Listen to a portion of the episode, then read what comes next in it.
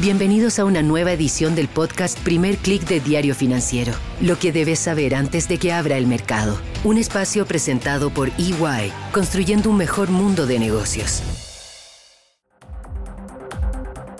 Muy buenos días, soy Marcela Vélez y desde Londres comento con ustedes lo que está pasando a esta hora en los mercados. Bienvenidos a Primer Click de Diario Financiero. Muy buenos días, es lunes 13 de marzo, espero que hayan tenido un buen fin de semana. Les cuento que comenzamos este lunes con una sesión muy intensa. La aversión al riesgo se apodera de los mercados, está golpeando con mucha fuerza a las acciones bancarias, pero hay otro lado positivo, al menos para las monedas latinoamericanas, porque partimos la semana con una fuerte caída del dólar. Todo esto es resultado del colapso del Silicon Valley Bank. Este es un banco en realidad mediano, número 15 o 16 por tamaño de activos en Estados Unidos, pero era el principal financista de startups tecnológicas en Estados Unidos, también en Reino Unido, con operaciones también en Beijing. Supimos por DF este fin de semana, por ejemplo, de una startup chilena con exposición a este banco. Y durante el fin de semana vimos cómo el temor por el impacto del colapso de el Silicon Valley Bank se fue apoderando del mercado y llevó a los reguladores estadounidenses a anunciar una serie de medidas extraordinarias. Los anuncios se realizaron ayer, fue un anuncio en conjunto de parte de la Reserva Federal, la Secretaría del Tesoro, también del regulador que asegura los depósitos bancarios en Estados Unidos. Y una de las principales medidas que llamó muchísimo la atención fue el sorpresivo cierre de otro banco, Signature Bank. Esta vez se trata de un banco muy vinculado a la actividad de las criptomonedas, era uno de los principales financistas de las empresas dedicadas a estos activos. Y este anuncio generó mucha sorpresa y aumentó esa sensación de aversión al riesgo. Medidas importantes también que se anunciaron ayer fue la decisión de respaldar todos los depósitos en Silicon Valley Bank y también en Signature Bank. Hasta ahora lo que estaba cubierto eran los depósitos hasta 250 mil dólares, pero nos enteramos durante el fin de semana, por ejemplo, de startups que tenían 10 millones en Silicon Valley Bank, pero esos 10 millones eran los que financiaban sus operaciones y también les permitía, por ejemplo, pagar a sus empleados y proveedores. Ambos bancos fueron declarados de riesgo sistémico por concentrar clientes de una industria específica. Así, la caída del Silicon Valley Bank no afectaría de gran forma a otros bancos grandes. No se trata de un riesgo al sistema financiero, pero sí ponía en riesgo la subsistencia de decenas, si acaso no cientos de empresas startups, especialmente tecnológicas, y lo mismo con Signature Bank y empresas de criptomonedas. La Fed además anunció una nueva línea de liquidez. Se trata de una ventana de descuento. Los bancos pueden acceder con mejores condiciones a esa fuente de liquidez. Se amplió el plazo para devolver esos préstamos de 90 días a un año. Es decir, la Fed está abriendo una ventana para que los bancos se financien por un año entero con dinero más barato. Recuerden que el dinero se ha encarecido debido a las alzas de las tasas de interés.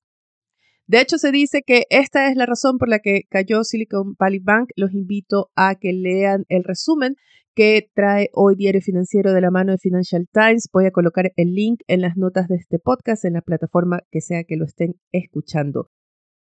Este no era un banco nuevo, tiene casi 40 años de historia. De hecho, este año cumplía 40 años. Es un banco que sobrevivió a la burbuja.com, es un banco que sobrevivió a la gran crisis financiera de 2008-2009 y ahora se dice que no ha logrado sobrevivir a las alzas de tasas de la Fed para controlar la inflación.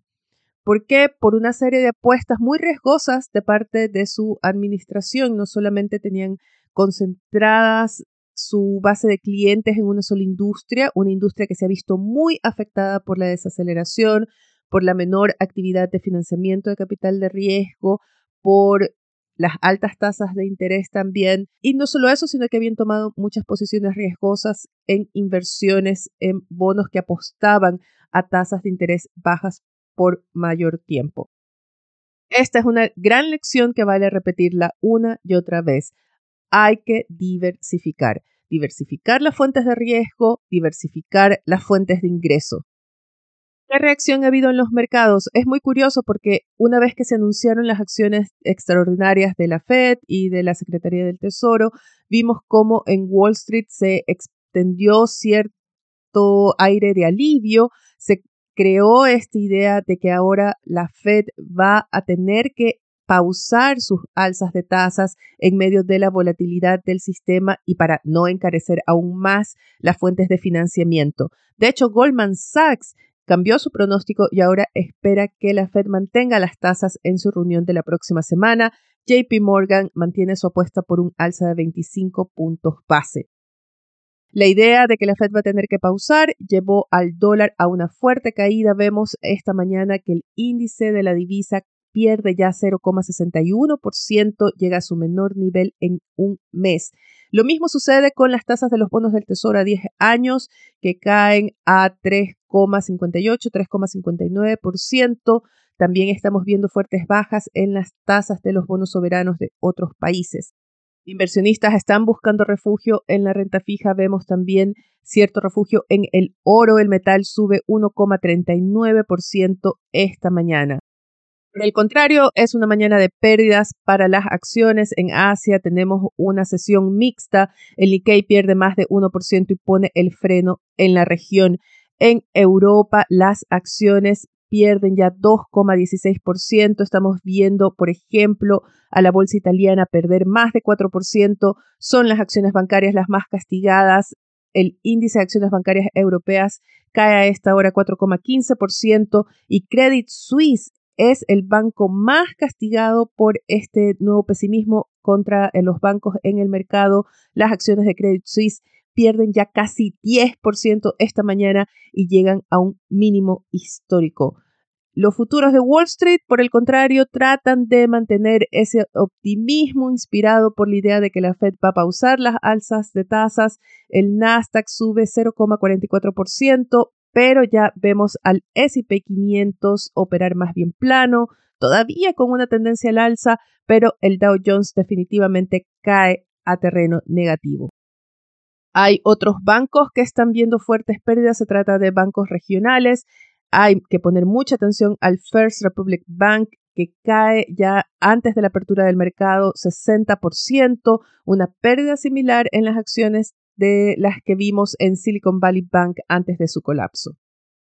¿Qué pasará con los bancos medianos? ¿Qué pasará con las acciones bancarias? ¿Qué bancos van a acudir a esa línea de financiamiento especial de la Fed? Son todas preguntas que van a concentrar la atención de los mercados esta semana. No hay cifras económicas importantes en la agenda para hoy. Sí tendremos el índice de expectativas de inflación de los consumidores estadounidenses, pero más importante va a ser la reunión de emergencia que se acaba de anunciar para la Reserva Federal y va a ser una reunión a puerta cerrada. Se realizará a eso del mediodía de Chile. Vayamos ahora a noticias locales. Tenemos no cifras importantes. Sí, el INE va a publicar el índice de inventarios enero, pero más importante va a ser la actividad en el Congreso. El ministro de Hacienda, Mario Marcel, regresa al legislativo acompañado de otros ministros después de ese cambio de gabinete para la instalación de la mesa técnica que va a buscar un acuerdo para un nuevo sistema mixto de pensiones. Este es un esfuerzo del ministro de Hacienda por avanzar con esa nueva etapa de diálogo, de en busca de ese gran acuerdo político que, insiste, el gobierno está buscando, no solamente para la reforma previsional, sino también para salvar la reforma tributaria. Aunque Diario Financiero destaca en su portada hoy que Marcel no va a insistir con el mismo proyecto de reforma tributaria. Todo apunta a que el gobierno va a buscar un amplio acuerdo político para enmarcar todas las reformas, los cambios impositivos, pero también los cambios a pensiones y quizás también los cambios a salud. Con esto me despido por ahora. Los invito a que sean actualizados de las noticias del día y más visitando nuestro sitio web df.cl y de las noticias de negocios de Latinoamérica visitando nuestro portal dfsud.com. Encuentran este podcast útil, interesante. Les pido que nos ayuden con su calificación y sus comentarios en cualquiera sea la plataforma que estén escuchándolo. Así nos van a ayudar a que más gente nos conozca. Con esto me despido, les deseo que tengan un buen inicio de semana. Nosotros nos reencontramos mañana. Esto fue el podcast Primer Click de Diario Financiero. Lo que debes saber antes de que abra el mercado. Un espacio presentado por EY, construyendo un mejor mundo de negocios.